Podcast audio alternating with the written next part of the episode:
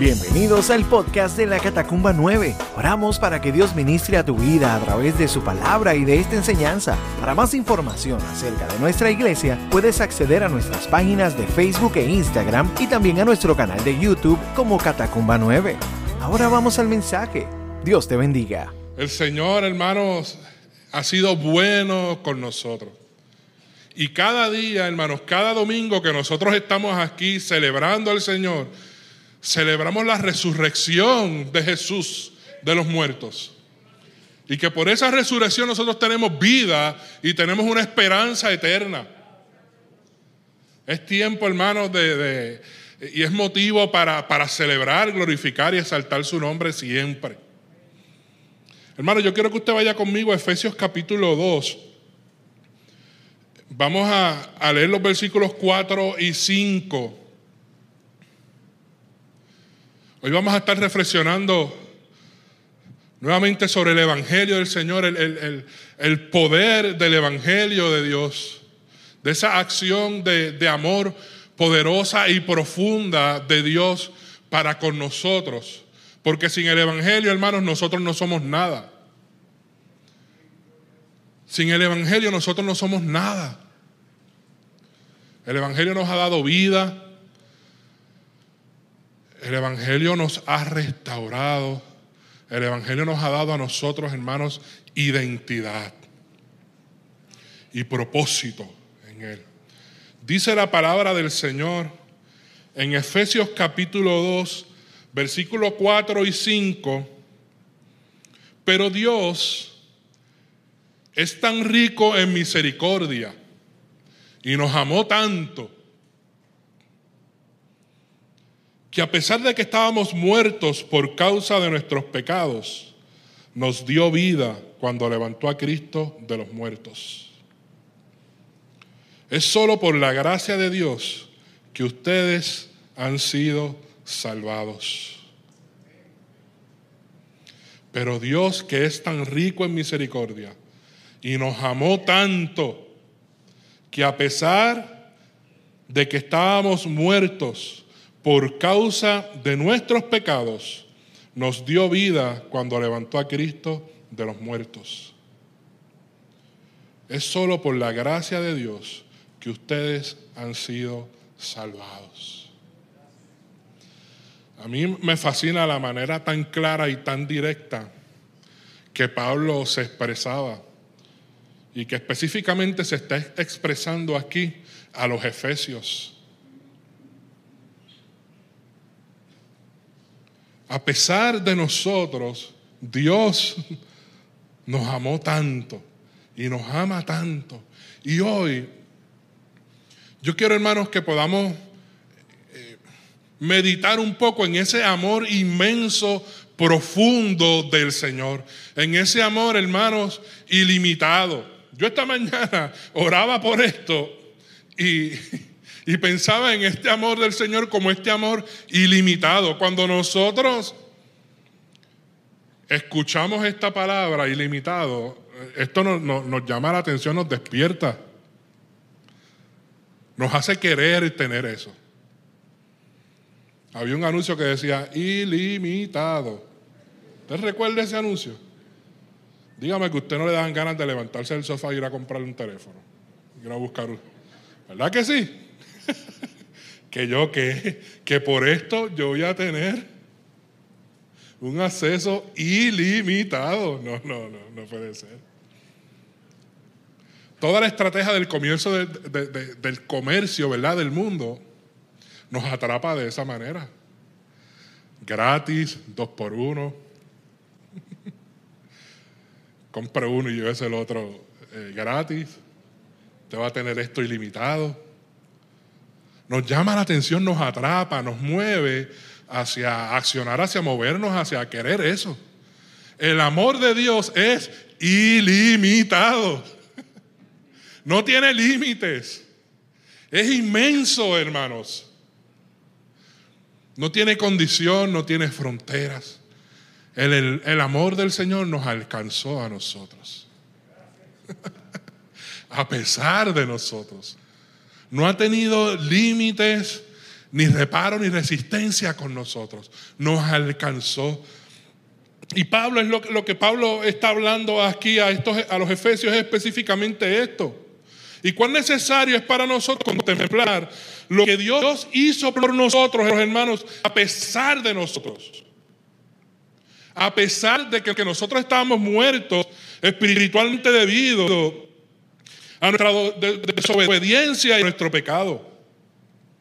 A pesar de que nosotros vivíamos, hermanos, sin darnos cuenta, sin saberlo muchas veces, en una sujeción y obediencia para el diablo. Lo digo yo, lo dice la palabra del Señor.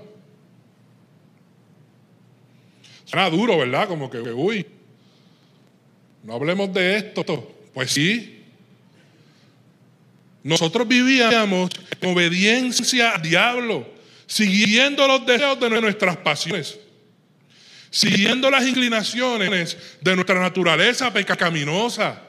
Estábamos muertos, estábamos lejos, estábamos perdidos. Pero Dios, que es tan rico en misericordia, nos amó tanto que a pesar de que estábamos muertos, por causa de nuestros pecados nos dio vida.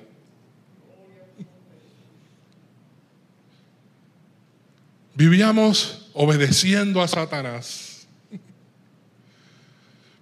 Vivíamos esclavos del pecado. Porque la palabra me dice que aquel que obedece al pecado, esclavo del pecado es. Vivíamos sujetos a todas las inclinaciones de la naturaleza pecaminosa. Pero a pesar de eso, Dios nos amó.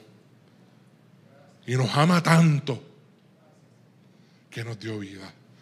A pesar de eso, Dios nos amó. Por esa razón, hermanos, de nosotros vivir, haber vivido de esa manera, lo único que nosotros estábamos sujetos era al enojo y a la ira de Dios.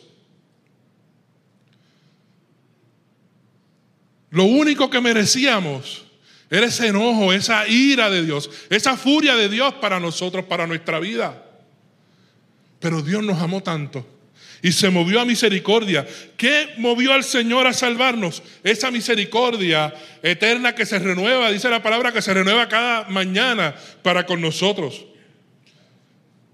¿Y qué movió a Dios a tener esa misericordia? Su inmenso amor. Ese amor profundo y eterno que tiene por ti y por mí a pesar de cómo nosotros hemos vivido.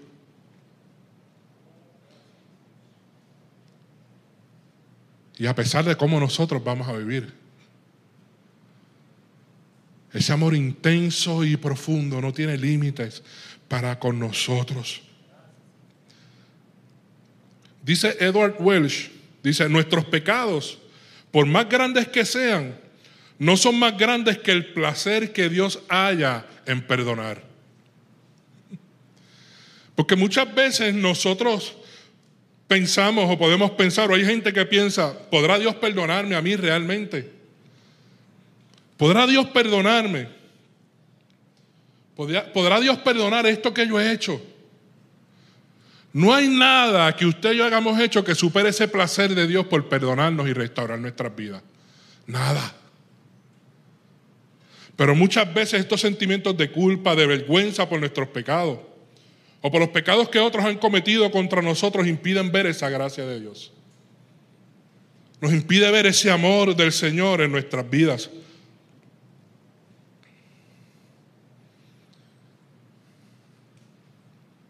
Cuando los sentimientos tienen más autoridad en nuestra vida que la palabra del Señor, nosotros no podemos ver y contemplar el amor y la gracia de Dios para con nosotros.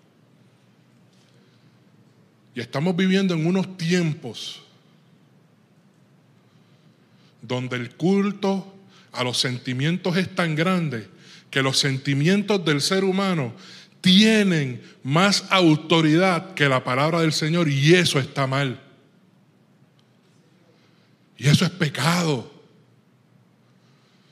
Si los sentimientos tienen más autoridad en mi vida que la palabra de Dios yo no voy a ver esa gracia y ese amor profundo, inmenso de Dios para conmigo.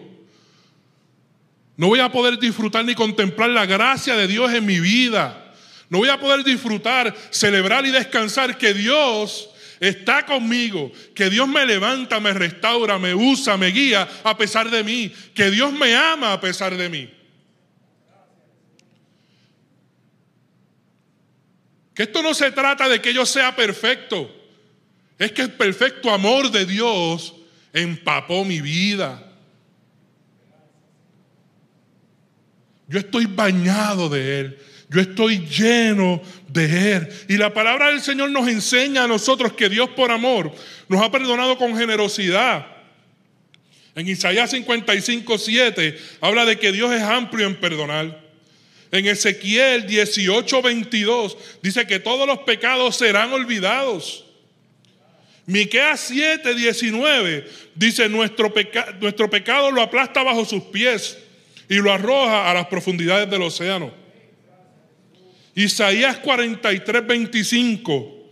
Yo sí, yo solo borraré tus pecados, dice el Señor, por amor de mí mismo, y nunca volveré a pensar en ellos. Y si hablamos del perdón de Dios, hermanos, nos encerramos aquí toda la semana. Compartiendo versículo tras versículo que habla de ese perdón de Dios para con nosotros porque nos ama profundamente. Y esta palabra tiene que tener más autoridad que los sentimientos sobre tu vida. Tiene que tener más autoridad que esa vocecita que te dice que tú no mereces el amor de Dios que tú no mereces la salvación, que Dios no te ama nada, que tú no eres importante para Dios. Porque esa vocecita, hermano, las escuchamos todos.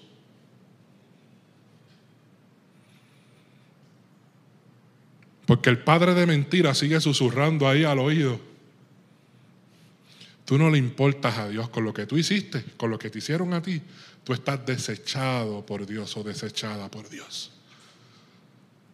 Pero esta palabra, hermanos, tiene que tener más autoridad sobre nuestras vidas que esas voces que hablan en contra del propósito y del amor de Dios para con nosotros. Tiene que tener más autoridad. El Señor nos ama tanto que cubrió nuestra vergüenza, nuestra culpa, nuestro temor. Esto ya no nos gobierna, pero ciertamente nos hace sufrir. Y en estos momentos donde la palabra nos recuerda que nosotros hemos sido rescatados, que hemos sido aceptados, que hemos sido cubiertos. En otra palabra, ese inmenso amor del Señor nos llena, nos satura, nos baña por completo.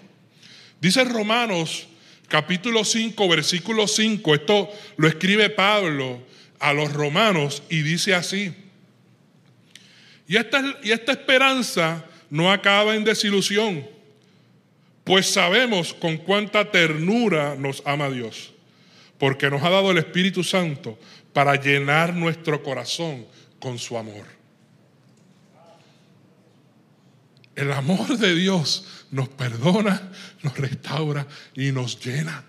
Quita nuestra culpa, quita nuestra vergüenza y llena nuestros corazones. Dios nos ha bañado de sí mismo. Es un diluvio de su gracia y de su amor. De la única manera en que estaremos nosotros bien y caminaremos bien, hermanos, nosotros en medio de este mundo, es permaneciendo llenos de su amor, llenos de Él. Porque Él es amor, hermanos.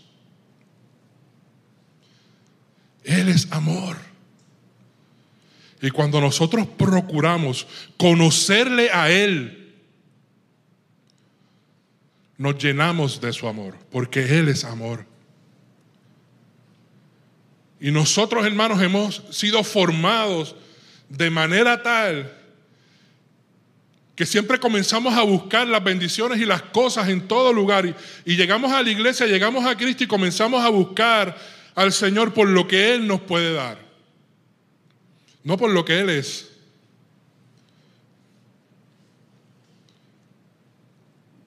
Y la palabra nos enseña, ¿verdad? También a esto reconocer y ver lo que Él ha hecho por nosotros. Pero Dios se ha revelado a sí mismo en su palabra con el fin de que le conozcamos a Él. Lo que Él nos ha dado, lo que Él nos ha, hecho por nosotros, tiene un fin, es que le conozcamos a Él. Que podamos estar empapados de Él. Porque Él es amor. Él no tiene amor, Él es amor. Esa es la esencia. Y cuando conocemos cada vez más al Señor, quién es Él, estamos empapados y llenos de Él, de su amor y de su gracia. Y una de las revelaciones, hermanos, más poderosas del amor del Señor, nosotros la vemos en el libro de Oseas. A mí me, impacta mucho esta historia de Oseas, porque esta, esta historia de Oseas nos muestra una historia de amor profunda del amor de Dios por el pueblo de Israel a través de este mandato que Dios le da a Oseas para poder transmitir este mensaje a la nación de Israel. Y toda esta historia de Oseas, como la palabra apunta hacia un solo lugar, la cruz de Cristo. Ese amor inmenso de Dios que ha sido eh, expresado en la cruz, a pesar de nosotros. Y Dios le dice a Oseas que se case con una mujer prostituta que no tenga la intención de abandonar su vida después de casarse, de, casarse con él. Esta historia está fuerte, hermanos. Usted dice, pero este disparatero, historia de amor, ¿qué?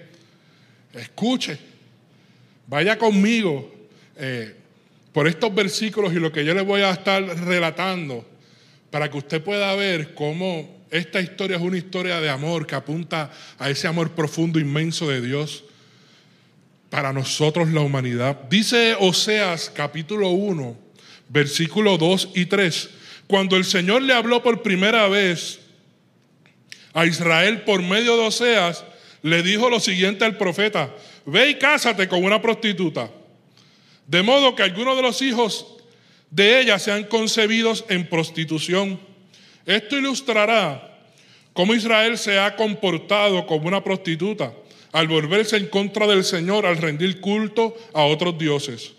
Así que Osea se casó con Gomer, hija de, de, Diblaim. Ella quedó embarazada y le dio un hijo. Mire, hermanos, la primera vez que Dios va a utilizar a Isaías. Se revela a Isaías para llamarlo, para usar a Isaías para que hablara a su pueblo en nombre de él. Dios llevó a Isaías al templo. Le mostró su gloria, su majestad, su santidad. Y a través de, de, de esa revelación de Dios a Isaías, Isaías reconoció su inmundicia reconoció su impureza, dijo, ay de mí que soy hombre de labios impuros y yo estoy aquí frente al santo, frente al majestuoso. Y Dios purifica a Isaías, lo llama y lo usa. Qué historia más tremenda, ¿verdad? Y más hermosa de ese llamado del Señor para utilizar a este profeta del Señor para hablar al pueblo de Israel. Pero aquí vemos la historia de Oseas, donde Dios le dice, vente papá, que yo te voy a usar. Yo te voy a usar para que tú hables a mi pueblo y le muestres a mi pueblo la condición. Cásate con una prostituta. Y entérate desde ya que el que tú te cases con ella no va a provocar que ella cambie su profesión y se vuelva a ti y sea fiel a ti. Cásate con ella. ¿Qué clase llamado, ah? ¿Cuántos dirían amén a un llamado así? Coqui.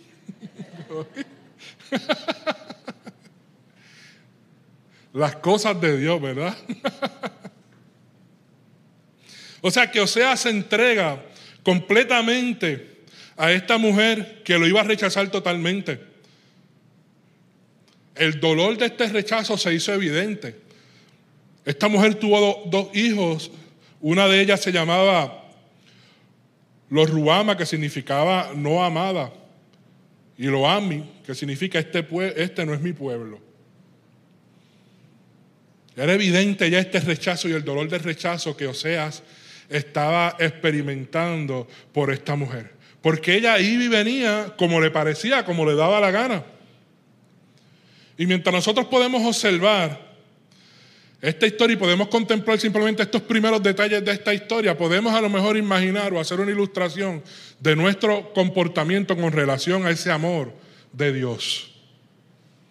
Muchas veces nosotros vivimos, venimos y vamos, hacemos lo que nos da la gana como, como si nada, ignorando ese amor de Dios que está ahí, ese amor de Dios que ha sido expresado. Y gloria a Dios por lo que nos hemos rendido a ese amor. Y hemos sido bañados por ese amor y transformados por ese amor. Gloria a Dios por eso. Pero hoy en día hay personas que viven de esta manera. Van de aquí para allá, viven su vida como les da la gana, mezclados con el mundo, rechazando o ignorando ese amor profundo, inmenso que el Señor tiene para con ellos. Oseas pudo haber estado meditando esto mismo y comprendiendo también a través de su propia historia el inmenso amor de Dios. A través de ese dolor, Oseas también pudo haber estado experimentando ese amor de Dios para con su vida. Mira lo que dice Oseas capítulo 2, versículo 5. Porque Gomer decide no tan solo ir y venir, sino decide también abandonar a Oseas. Y ella dice, iré tras otros amantes y me venderé a cambio de comida, agua, a cambio de ropa, lana, lino, también a cambio de aceite de oliva y de bebidas. Pero a pesar de que ella tomó esa decisión de abandonar totalmente a su esposo, de irse en pos de otros amantes a vivir otra vida, o sea, se encargó de cubrirla a ella, de proveerle, porque él sabía que nadie fuera de él se iba a encargar de ella. O sea, sabía que la vida que ella había escogido vivir iba a ser una vida que iba a provocar rechazo, en la cual nadie iba a cubrirla, nadie iba a atenderla, nadie se iba a aprovechar de ella.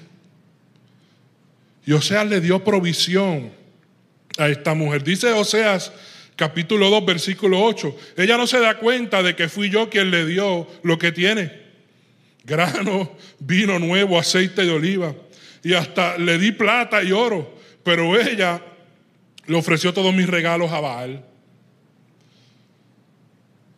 Y hoy en día hay mucha gente así caminando para arriba y para abajo, dándole la espalda a Dios, sin darse cuenta quien lo ha cuidado y quien lo está cuidando es Dios.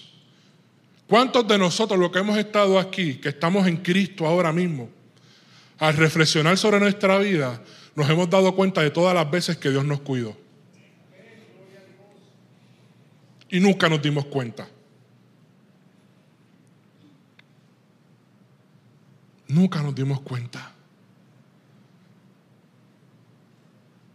Hacemos un recuento y un repaso de nuestra vida, de la historia de nuestra vida, y podemos decir con seguridad, definitivamente Dios estuvo ahí guardándome, porque no, había, no hay otra explicación. Y eso mueve nuestro corazón a ser agradecidos, a adorar, a bendecir su nombre, a amarle más. Porque es que Dios, a pesar de nosotros, nos ama tanto. Y la persona que vive de esta manera, sabiendo que hay un Dios que da vida, que da identidad, que hace todas las cosas nuevas, ha decidido darle la espalda al Señor, sabiendo que hay un Dios que tiene un amor profundo para con Él, decide vivir dándole la espalda al Señor. Y el Señor sigue haciendo provisión y teniendo cuidado porque lo ama. Y yo no sé si aquí en medio nuestro hay personas que viven de esta manera, pero si tú estás aquí o estás escuchando, moviéndome a través de, del internet y vives de esta manera, Entérate de una vez, Dios te ama profundamente. Y a pesar de cómo estás viviendo tu vida, Él está teniendo cuidado de ti. Él está cuidando de ti. Está haciendo provisión a tu vida. Porque Él es amor. Dice Oseas capítulo 3, versículo 1.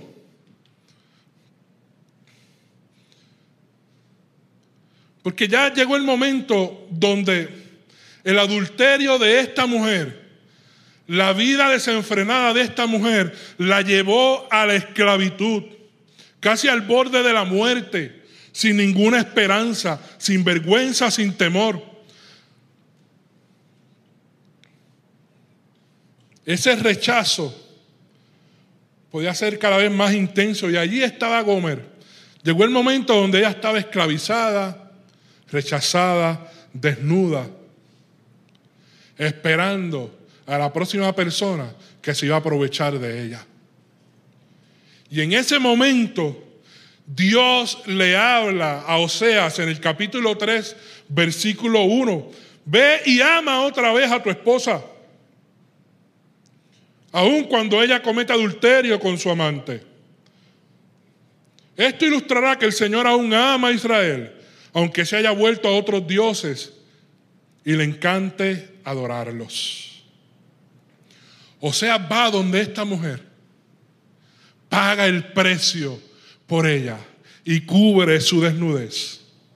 Y reafirmó el pacto con ella y la llevó a casa.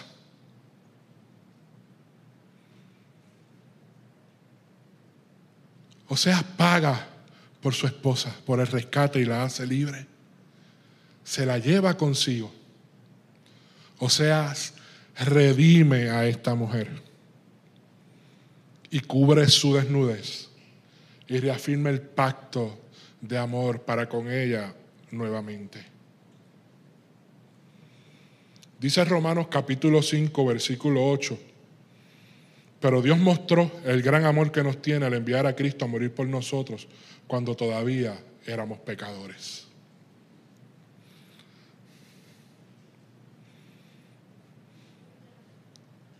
Esta historia, hermanos, apunta a la historia de amor y redención en la cruz del Calvario. Jesús en la cruz del Calvario pagó el precio.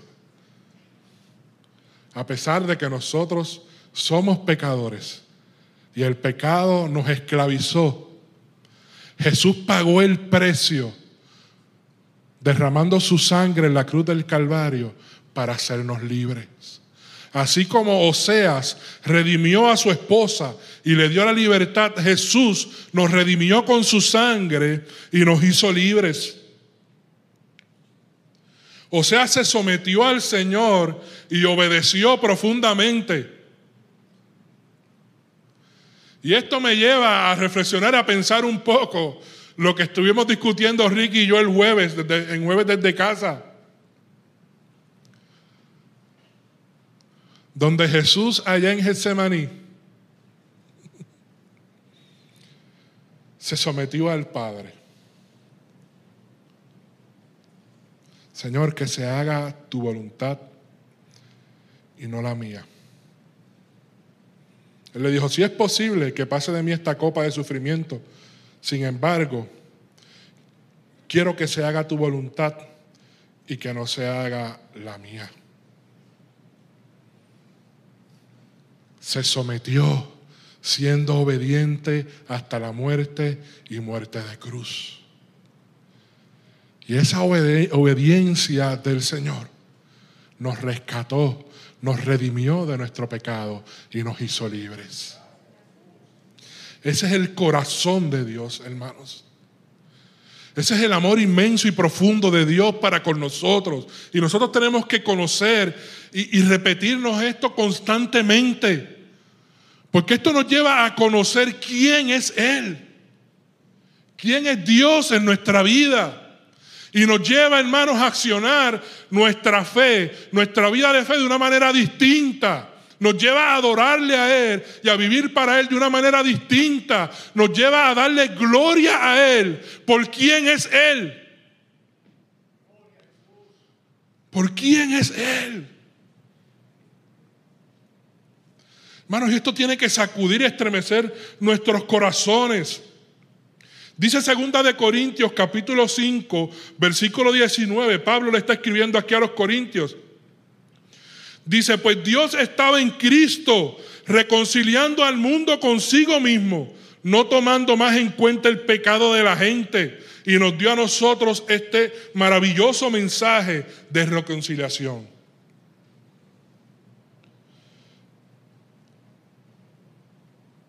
Mira lo que Dios dice a través de Oseas en el capítulo 11 de Oseas, versículos 8 y 9. Dice, oh Israel, ¿cómo podría abandonarte? ¿Cómo podría dejarte ir? ¿Cómo podría destruirte como Adama o demolerte como a Seboín? Mi corazón está desgarrado dentro de mí. Mi compasión se desborda. No, no desataré mi ira feroz ni destruiré por completo Israel, porque yo no soy un simple mortal. Yo soy Dios, yo soy el santo que vive entre ustedes y no vendré a destruir. ¿Cómo puedo yo abandonarte? Imposible, tú eres mío, yo no puedo. No te voy a tratar de la misma manera como destruí y traté a las ciudades de Sodoma. Dios siente ese deseo profundo de traer nuevamente a su pueblo a Él. Y Dios siente el deseo profundo de traer a cada persona que ha decidido darle la espalda a Él, de vivir conforme a su concupiscencia, a su naturaleza picaminosa, de traerlo de vuelta a Él. Dios siente el deseo profundo de coger a esa persona que vive en dos aguas que los domingos está con el Señor, adorando al Señor, y el resto de la semana se está adorando a sí mismo y dejándose arrastrar con, con la corriente de este mundo. Dios tiene un deseo profundo de coger a esa persona también y traerla a Él. Y decirle, yo no te voy a pagar según como tú estás viviendo. Yo te voy a pagar conforme a mi naturaleza y a mi esencia, que es amor. Y no te voy a destruir. Te voy a traer a mí. Te atraigo a mí. Y Dios hoy quiere que sepas que te está dando esa oportunidad de acercarte nuevamente a Él y de empaparte de Él y de su amor.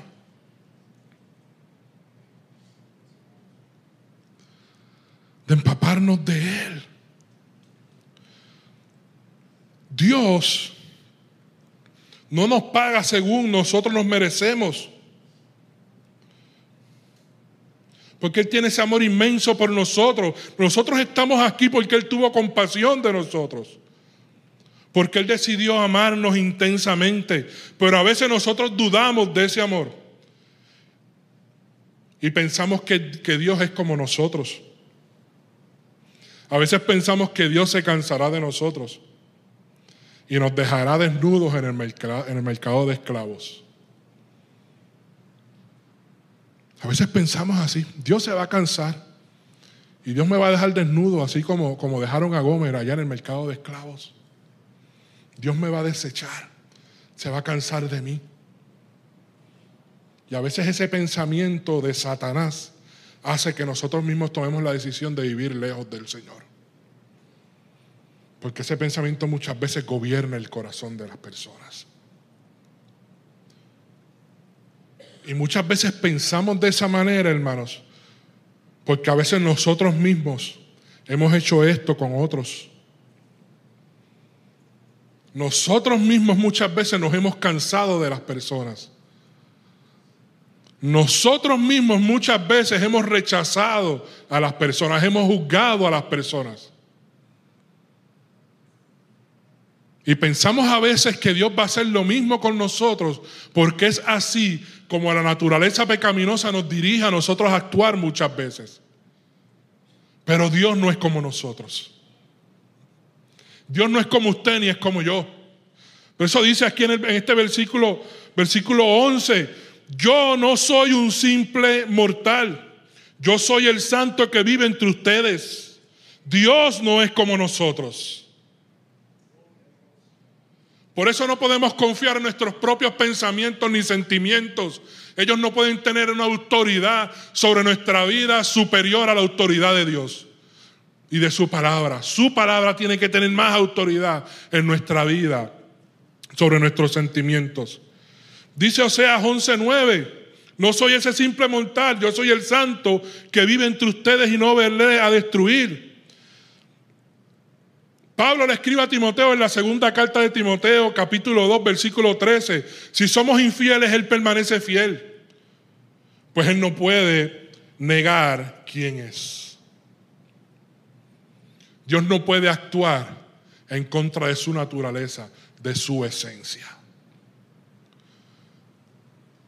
O sea que Dios no nos ama a nosotros porque nosotros somos buenos. Dios nos ama a nosotros porque Él es bueno. Porque Él es amor. Y Él no puede actuar en contra de su naturaleza, de lo que Él en esencia es. es. Este es, lo tremendo, hermanos, de esta palabra. Y por amor a nosotros, Él puso esa justa ira en su Hijo Jesús, quien se hizo maldición por nosotros y quien llevó nuestra vergüenza en la cruz del Calvario. Dice segunda de Corintios capítulo 5, versículo 21. Pues Dios estaba en Cristo Jesús reconciliando al mundo consigo mismo, no tomando más en cuenta nuestros pecados, no tomando más en cuenta el pecado de la gente, y nos dio a nosotros este maravilloso mensaje de reconciliación. Gálatas capítulo 3, versículo 13. Pero Cristo nos ha rescatado de la maldición dictada en la ley cuando fue colgado en la cruz colgó sobre sí la maldición de nuestras fechorías, pues escrito está, maldito todo aquel que es colgado en un madero. Al que no conoció pecado, por nosotros lo hizo pecado. Para que nosotros fuésemos hechos justicia de Dios en Él. Ese es el inmenso amor de Dios para con nosotros. No nos paga conforme a lo que nosotros merecemos responde a nuestra vida conforme a quién es Él.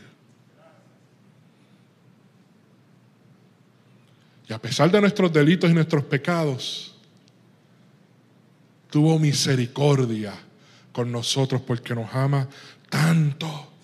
En Cristo Jesús esa vergüenza y ese sufrimiento, esa culpa fue cubierta. Fuimos vestidos en Él. Y no andamos escondidos de la mirada ni de los demás ni de Dios. Ya no somos esclavos. Por medio de Jesús Dios nos llama hijos y somos libres en Él. Porque Él nunca nos deja ni nos abandona. Y nosotros podemos caminar, hermanos, rebosantes de ese inmenso amor. Y con ese amor, hermanos, que nosotros hemos recibido de Él, nosotros podemos amarnos los unos a los otros. Podemos amar a los demás, incluyendo a nuestros enemigos. Nos estorba y nos da piquiña cuando hablamos de amar a nuestros enemigos, porque es que lo analizamos conforme a nuestra, nuestro racionamiento humano. Pero no nos damos cuenta que Dios no es como nosotros y es el amor de Él en nosotros que nos mueve a amar profundamente, que nos mueve a amarnos los unos a los otros y nos mueve a amar aún a las personas que nos han hecho daño. Y con el consuelo que nosotros recibimos de Él, podemos consolar a los demás. Pidámosles a Dios, hermanos, cada día que nos dirija a conocerle a Él, únicamente a Él, solo a Él y que ese conocimiento de Él nos bañe y nos sature. Y que podamos amar como Él nos amó, como Él nos ama. Oramos. Si esto está en tu corazón, te pido que te pongas de pie conmigo y hagamos esta, esta oración juntos y luego adoremos al Señor. Oh Dios, te damos gracias por, por tu palabra, Dios. Gracias, Señor porque a pesar de que nosotros estábamos muertos en nuestros delitos y pecados, a pesar de que nosotros estábamos sujetos a nuestras pasiones, a pesar, Señor, de que nosotros seguíamos únicamente las inclinaciones de nuestra naturaleza pecaminosa, tú nos amaste tanto y nos amas tanto Y ese amor profundo, inmenso por nosotros, te movió a tener misericordia y compasión de nosotros. De forma tal que te vestiste de carne, Señor.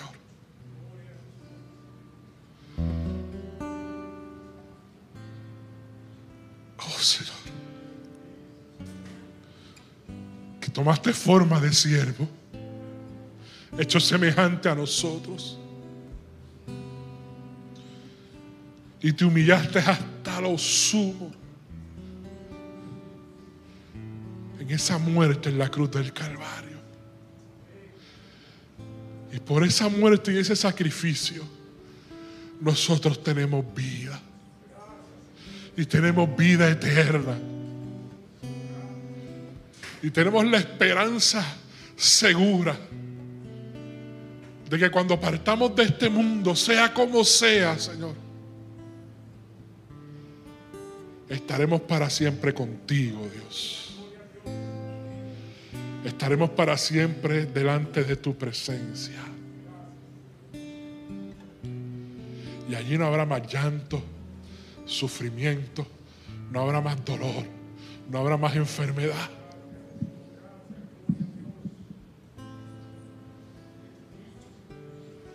Gracias, Señor, porque tal amor, Señor, Tal amor no lo merecemos, Padre.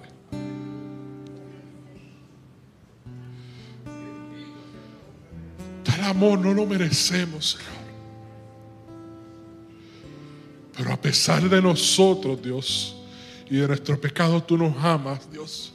Y a pesar de que sabes, Padre, que nos vamos a equivocar, Dios amado, ya tú has resuelto perdón y gracia para nosotros en la cruz del Calvario. Que cada día, Señor, aprendamos a valorar el estar a los pies de la cruz. Con corazones humildes y arrepentidos. Para vestirnos de tu amor y de tu gracia allí, Dios amado. Porque no hay un lugar, Señor, donde nosotros podamos ser vestidos de amor y de gracia que no sea a los pies de la cruz, donde todo fue resuelto donde nuestra culpa fue pagada, donde nuestra vergüenza fue quitada, y donde tú nos hiciste libres, Padre. Sabemos que mientras caminemos en este mundo, Dios, Satanás utilizará todos los recursos de este mundo para atacarnos y para detener tu obra en nosotros. Señor, dirígenos a caminar enfocados en ti y que las cosas de este mundo no nos entretengan, Señor. Que las cosas de este mundo no tengan más influencia y autoridad sobre nosotros que tu palabra.